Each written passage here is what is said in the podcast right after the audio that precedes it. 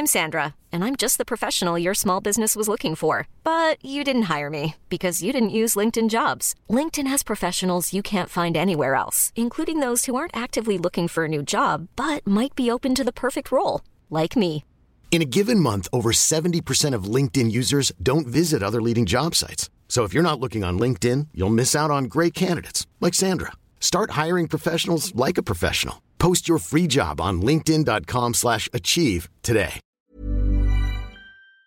today.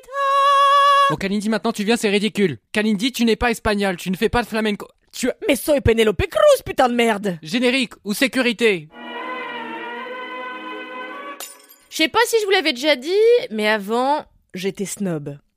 Je sais, je sais, ça change la face de votre monde intime. Toutes vos convictions s'en trouvent ébranlées et vous êtes à deux doigts de dîner d'une tarte au citron meringuée pour vous remettre de vos émotions. Non mais sérieusement, quand j'étais ado, voire jeune adulte, j'étais d'un snobisme infernal. Le genre de snobisme dont ne peuvent souffrir que les ados en quête d'identité et les membres du masque et la plume. D'ailleurs, ce qui m'intéressait le plus dans la vie, mon seul réel plan dans l'existence, c'était d'un jour intégrer l'émission de Jérôme Garcin. Aujourd'hui, c'est d'intégrer les grosses têtes. Vous voyez, on a baissé en qualité, en revanche, je pense qu'on est toujours sur une équivalence en termes de propos problématiques dans les deux émissions. Bref, j'étais une snob du ciné. Je refusais de regarder le moindre blockbuster en arguant « Je suis pas un mouton, quoi !» Et mon film préféré, c'était Le Silence d'Ingmar... Le Silence, j'arrive jamais à dire Ingmar. D'Ingmar... Le Silence d'Ingmar. Le Silence de Bergman. On va faire ça, non? Heureusement, mes amis, de ce snobisme, je suis revenu.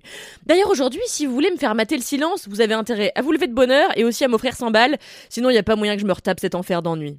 Tout ça pour vous dire qu'il y a 10 ans, voire 15, l'Immensita, le nouveau film de Emanuele Crialese, déjà derrière les super Terra Femina et Golden Door, m'aurait carrément fait chavirer, genre je m'en serais jamais remise.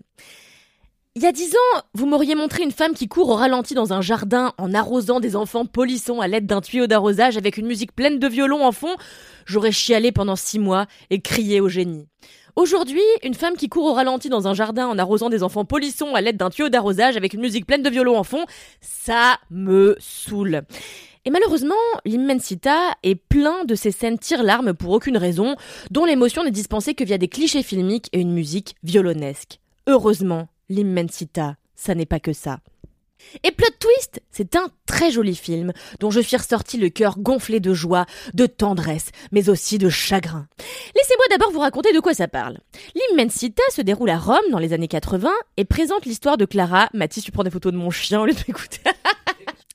L'Immensita se déroule à Rome dans les années 80 et présente l'histoire de Clara, une femme au foyer qui n'aime plus son mari. Pire, elle le déteste, et c'est normal car il est violent, irascible et colérique, et supprime toute la joie d'un foyer que Clara met tant de cœur à rendre joyeux. Clara a trois enfants et ne vit que pour eux. Son aînée, Adriana, demande à ce qu'on l'appelle Andrea, car il désire être genré au masculin, ce que sa famille lui refuse ardemment. L'Immensita, c'est l'histoire de cette petite troupe, sans réel début ni sans réelle fin. C'est une tranche de vie, comme aiment l'écrire mes comparses journalistes, et c'est sans doute le plus joli film que j'ai vu en ce début d'année, en dépit des grosses lourdeurs d'écriture et de réalisation qui m'ont fait lever les yeux au ciel plus d'une fois dans un looping oculaire qui témoigne d'années rigoureuses d'orthopsie. Je viens d'inventer ça, bref. Loin d'être un traité de moralité sur la transidentité et la transphobie, l'Immensita se contente de raconter une histoire de famille simplement, sans trop d'emphase et sans jamais de jugement. Ce qui est surtout mis en lumière, c'est le récit de cette femme si fabuleusement vivante, dont la joie de vivre est largement contrariée par son mari, cet homme violent dont on comprend qu'il est aussi un agresseur sexuel. L'Immensita est un récit contenu dont la violence n'est jamais visible, une violence qui est tenue à distance par le personnage de Clara, qui tente de tout faire pour que ses enfants grandissent dans l'insouciance.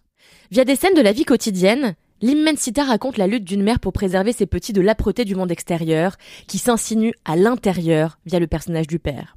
L'Immensita, ce n'est donc pas un film au scénario compliqué, ni même un film aux scènes grandiloquentes.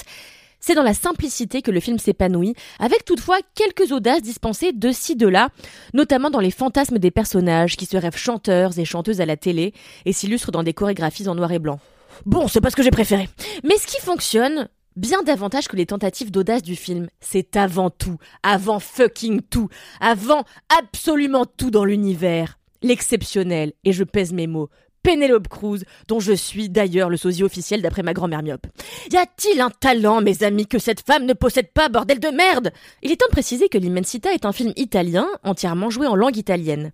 Penelope Cruz, dont je rappelle, si tant est que ce soit nécessaire, qu'elle était espagnole, s'avère parler aussi bien italien qu'anglais et français.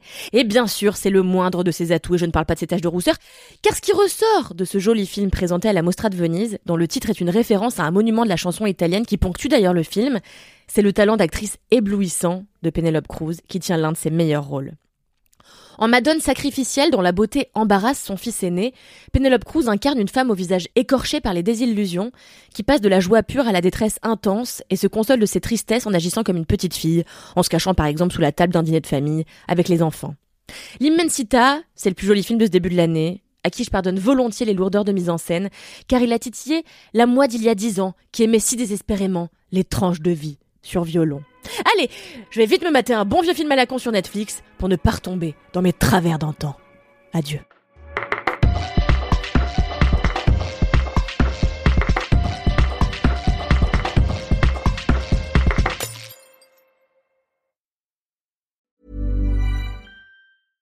Imagine the softest sheets you've ever felt. Now imagine them getting even softer over time. That's what you'll feel with Bowl and Branch's organic cotton sheets. In a recent customer survey, 96% replied that Bowl and Branch sheets get softer with every wash. Start getting your best night's sleep in these sheets that get softer and softer for years to come. Try their sheets with a 30-night guarantee. Plus, get 15% off your first order at bowlandbranch.com. Code BUTTERY. Exclusions apply. See site for details.